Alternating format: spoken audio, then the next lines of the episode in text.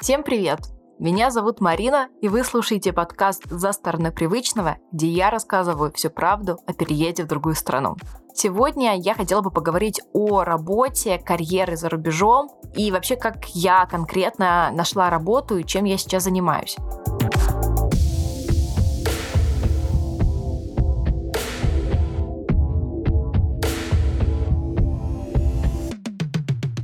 Для тех, кто только присоединился или забыл, о чем шла речь до этого, я закончила университет э, в Праге, получила чешскую магистратуру и в сентябре 21-го начала искать работу. Для меня критически важно было получить диплом, потому что он дает свободный доступ на рынок э, труда, это означает, что без каких-либо дополнительных требований, бюрократии, временных каких-то сложностей тоже, потому что те, кто без диплома, они вынуждены ждать около месяца. И вот без всех этих прекрасностей я могла свободно получить работу, подписать договор и начать работать буквально с завтрашнего дня.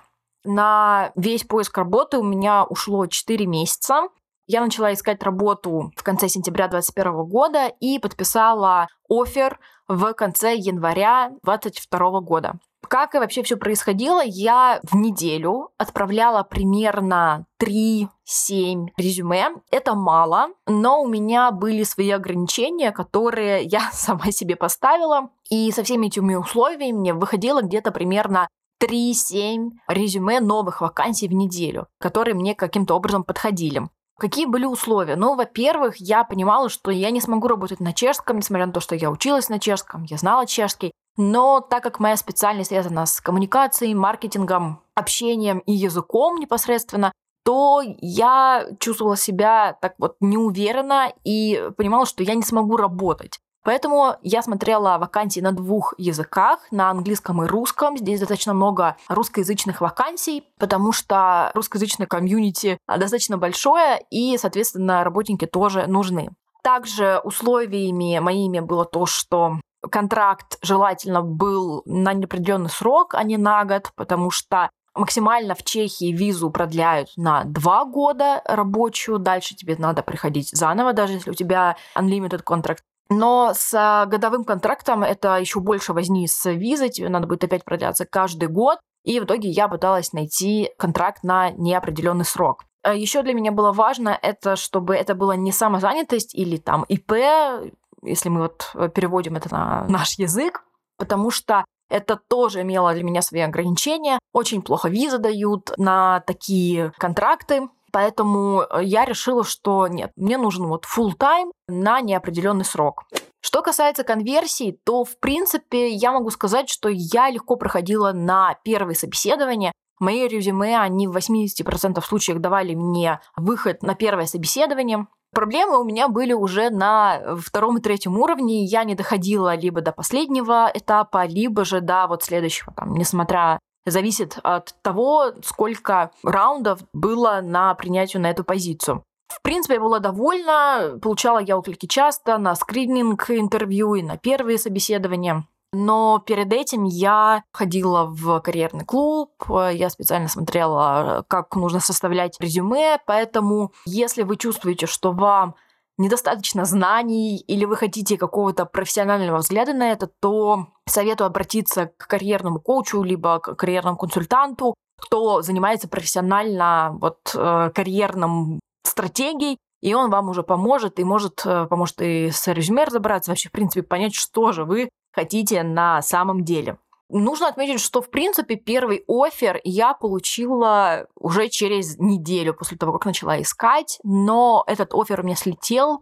Это была русскоязычная компания. А слетел он по каким-то их внутренним организационным вопросам. То ли там они упразднили эту позицию, то ли у них, в принципе, произошло большое какое-то изменение в структуре, потому что в итоге мне позвонили и сказали, извините, но вашей позиции нет, давайте-ка, если что, мы вам позвоним, но это не факт. И через 4 э, месяца в январе я подписала офер э, на позицию, где я сейчас работаю.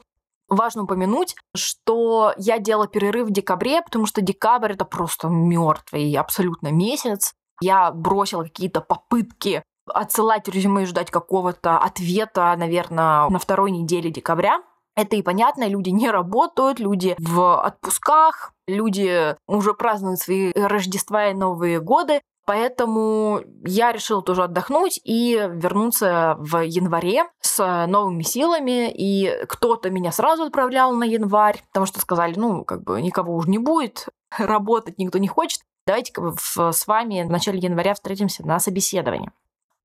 В итоге я подписала договор с компанией, мы сейчас называем HD Hyundai Infracore. Это компания, которая производит тяжелую строительную технику, такие как экскаваторы, погрузчики, дозеры, бульдозеры и все вот остальное. Мы работаем под брендом Develon.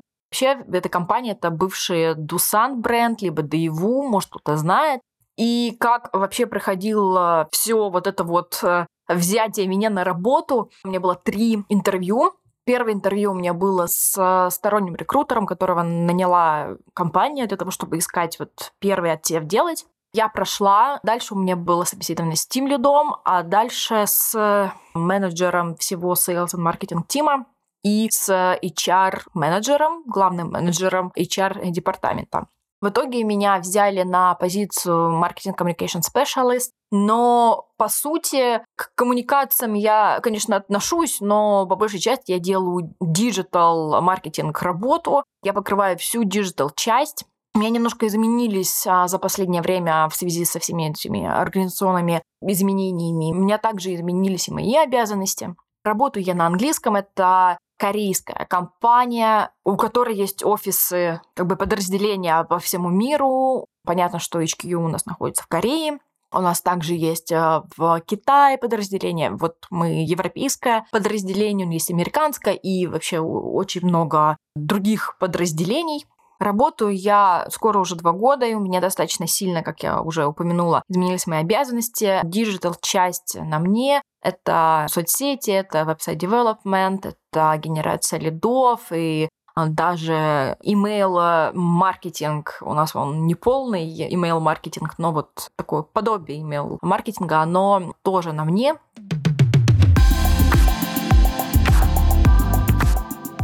Надо сказать, что я довольна своей работой, мне она нравится. Несмотря на то, что у нас очень большая нагрузка сейчас, нас не так много в маркетинговом тиме. И понятно, что из-за того, что нас купил Hyundai, у нас был ребрендинг, и понятно, что для маркетинга это был просто очень горячий год. Я достаточно часто упоминала в подкасте о нагрузке, о том, что много работы, но я очень многому научилась, потому что мой бэкграунд — это примерно полтора года фриланса, таргет и социальные сети.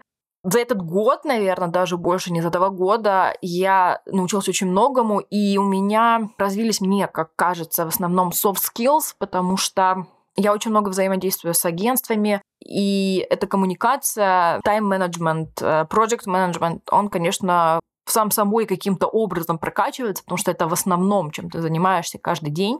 Плюс, естественно, во время вот этого транзишн периода ты начинаешь коммуницировать и с э, коллегами из других стран. Это Америка, как я уже сказала, и Китай, и Корея. И очень интересно видеть эти различия в коммуникации, в культурном каком-то аспекте. И про культуру это тоже очень интересно, потому что так как э, компания корейская, она достаточно такая консервативная, и ты прямо видишь вот эти вот иерархические отношения в компании, и, в принципе, так как это корпорация, для меня открылся совершенно по-новому этот мир, и я не представляла себе вообще, что это такое, пока вот не попала в Develon.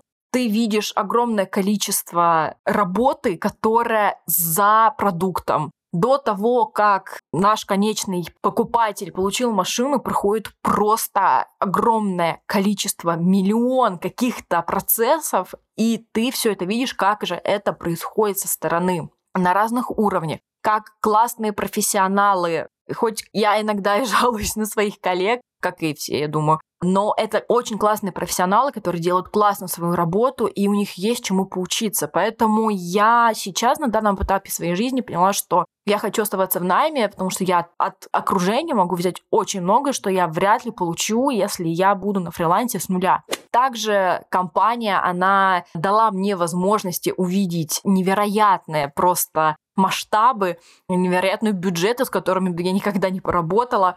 Ивенты, в которых мы участвуем, это тоже масштабные такие э, мероприятия. Самая большая выставка вот у нас была в Бауме. Это самое большое экспо техники в мире. Э, в Мюнхене происходило в 2022 году. Следующее будет в 2025 году. И так как это было мое первое мероприятие, на котором я побывала, я была, конечно, под огромнейшим впечатлением. Вот сейчас у нас будет еще интермат в Париже. В этом августе ездила на совершенно другую выставку, которая была в карьере, когда ты прям видишь вот эти вот вы находитесь среди камней, среди вот этих вот нескольких уровней дырки в земле, и ты видишь, как вот машины реально работают, как это все происходит огромная техника. У нас есть э, очень э, тяжелые такие машины, которые больше 100 тонн, и ты просто к ним подходишь и понимаешь, что у тебя там колесо, оно выше тебя. Это какие-то невероятные эмоции. Я очень этому благодарна, тому, что вот у меня получилось в свое время попасть туда и э, получить весь этот опыт.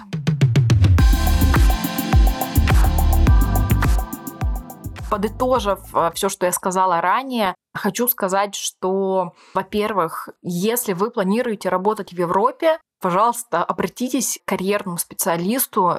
Мне это помогло, и я думаю, что вам это тоже поможет и снимет головную боль. С CV вам поможет, с собеседованием вам поможет. Даже если вы уверены в том, что у вас все хорошо с резюме, ну, сходите на всякий случай и поговорите с профессионалом, который может даст вам какие-то советы, которые вы до этого никогда не слышали и не использовали это для себя. Также, если вы решили работать э, за границей, нужно понять вообще, где вы находитесь. Если вы уже, а, я не знаю, у вас есть свободный доступ на рынок труда, это одна вещь вы буквально берете и идете, отправляете резюме. Если же вы хотите релацироваться, это абсолютно другая стратегия, с которой вам тоже поможет карьерный консультант. Обратите внимание на визу. Какая это виза, как долго, как долго ее получать, можно ли по этой визе переехать вместе со своей семьей, там, с партнером, с детьми.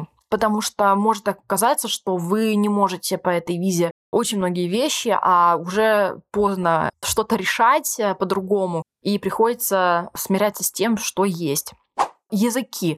Если у вас есть возможность учить сейчас языки находясь дома, допустим, учите. Пусть это будет э, тот самый английский, который э, мы учим с 15 лет и никак не выучим. Довести его до какого-то определенного уровня для того, чтобы вам потом было легче, даже если вы не будете работать на английском. Если вы знаете, что вы хотите работать, я не знаю, в Австрии, начните учить немецкий уже на месте. Даже если вы будете работать на английском, немецкий вам поможет с рутиной, с бюрократией. Принципе, могу сказать, что немцы, они очень такие ленивые ребята в плане языков. С ними достаточно сложно работать, потому что они не знают английского. Если ты не знаешь немецкого, приходится работать с Google Translate, что не есть всегда хорошо. Что касается еще каких-то таких лайфхаков, послушайте выпуск с первого сезона это, кажется, пятый выпуск, где я с карьерным консультантом Машей Сакиевой говорю о том, как найти работу за рубежом, где ее искать, какие преимущества имеют наши кандидаты, какие преимущества у местных кандидатов, какие недостатки ну, либо, я бы сказала, слабые места, назовем это так, у наших кандидатов по сравнению с местными кандидатами. Все это мы обсуждаем там. Это один из моих любимых выпусков. Поэтому послушайте, думаю, вам будет очень полезно. Можно даже там законспектировать, потому что очень много полезной информации.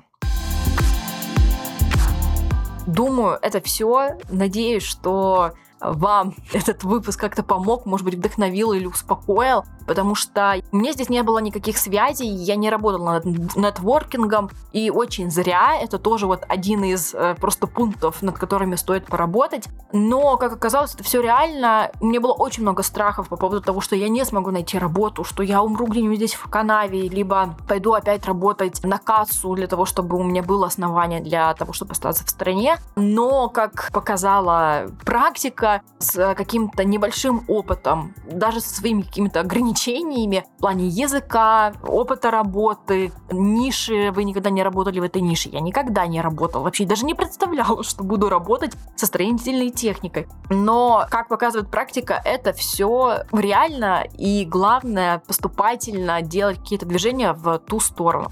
Спасибо, что прослушали. Подписывайтесь на подкаст. Я есть на Яндекс Музыке, на Apple подкасте, на Spotify, есть везде, где только можно. Ставьте реакции, звездочки, пальцы вверх, сердечки. Это очень поможет подкасту для продвижения. А мы с вами встретимся уже через две недели вместе с гостями. Их будет несколько. И поговорим мы о 2023 и 2024 году. Подведем итоги и поговорим о наших планах. Спасибо, что прослушали. Встретимся с вами через две недели. Пока.